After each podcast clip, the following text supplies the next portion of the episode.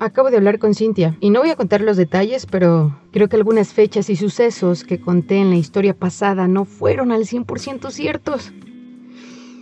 Omitiré la ficción, omisión y lo mal contado de la historia pasada, dejando a su imaginación la mentira contada en el episodio pasado. Si tienes alguna duda o trauma psicológico o emocional ocasionado por lo que te estoy contando en este momento, te invito a que me sigas a través de Instagram y me preguntes lo que tú quieras. Prometo intentar contarte la verdadera historia, o mejor dicho, la versión de Cintia. A mí me puedes encontrar en Instagram como valeria.sandoval, sandoval con doble N.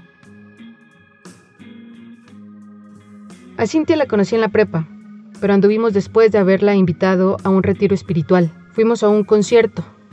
Se llama o se llamaba El Reventur en la ciudad de Guadalajara. Fue súper divertido. Yo iba con mi mejor amigo, Iván, y ella iba con sus dos mejores amigas en aquel entonces, Wendy y Ameyali. Yo ya le había propuesto a ella que fuese mi novia hace un tiempo atrás, eh, pero lamentablemente no fue el mejor lugar ni el mejor momento. Primero se lo pedí cuando estábamos en una situación muy difícil, pues acabábamos de presenciar una balacera.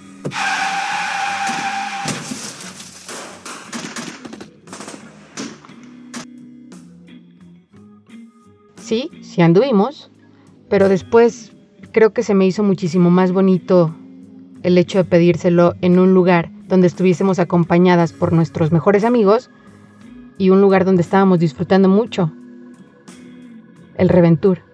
Ya habían tocado muchas bandas ese día.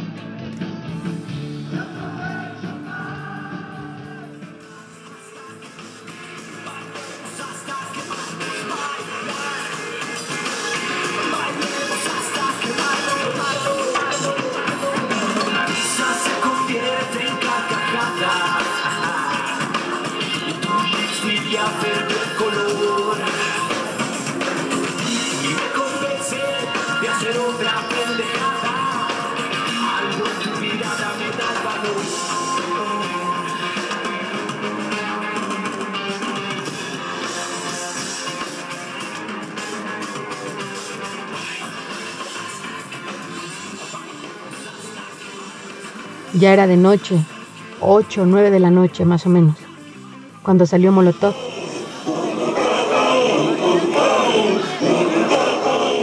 Tocaron sus canciones más conocidas,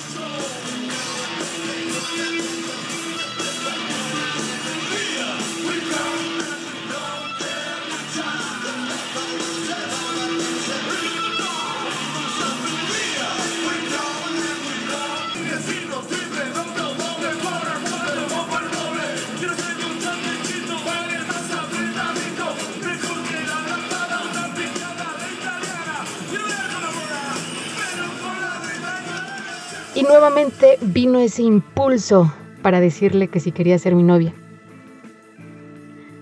Se lo pedí y me dijo que sí. Fue extraño, la verdad es que yo no tenía ninguna referencia de que ella fuese bisexual o lesbiana. Entonces, al mismo tiempo de que fue raro, pues también fue muy bonito. A mí me gustaba mucho esta niña y pues le pedí que fuese mi novia, me dijo que sí, y así comienza también nuestra historia. Pasamos momentos muy, muy bonitos, muy divertidos, muy amenos en general.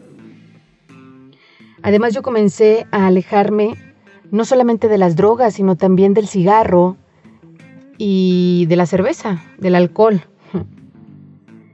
Ya que la verdad es que ella no tomaba, ni siquiera fumaba, no le hacía absolutamente nada. Ella era una niña muy sana, además de que practicaba esgrima.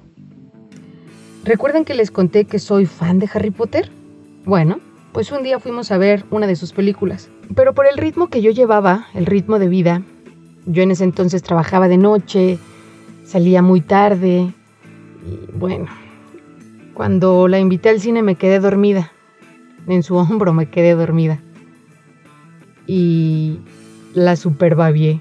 Me acuerdo que cuando me levanté sentí súper mojado mi cachete y fue así como, no puede ser, no puede ser. De esas veces que no te quieres levantar porque sabes que estás toda babiada y que babiaste a la persona.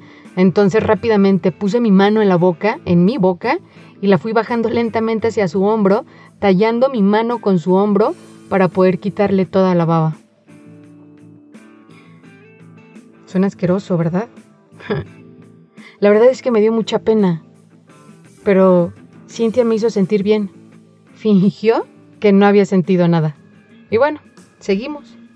Fuimos al cine, eh, después a cenar y a tomar una taza de, de café. Dicen que hay personas que son sanadoras. Cintia fue mi medicina. Con esa luz tan bonita, su forma de ser tan linda, me llenó de paz y de tranquilidad. Después de todo el rollito que yo venía cargando, ella fue mi alivio. Con ella no recuerdo haber sido nada grosera. Solo al parecer no sentía que una persona tan bonita y con tanta inocencia se mereciera una persona basura como yo. Y nuevamente vino mi autodestrucción, me autosaboteé.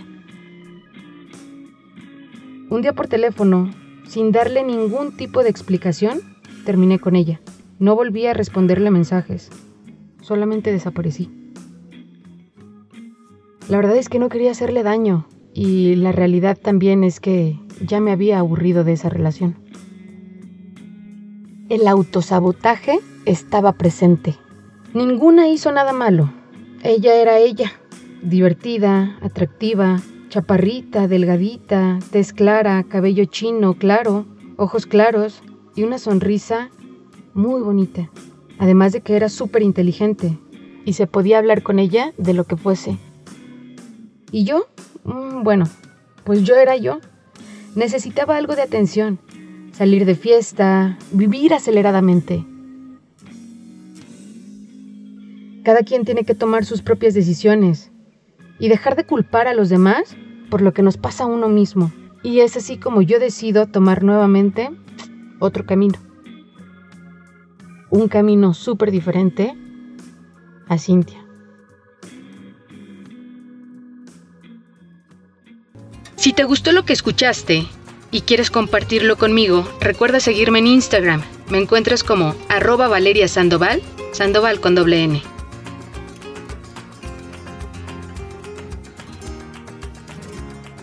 Este episodio fue escrito, producido y sonorizado por Valeria Sandoval.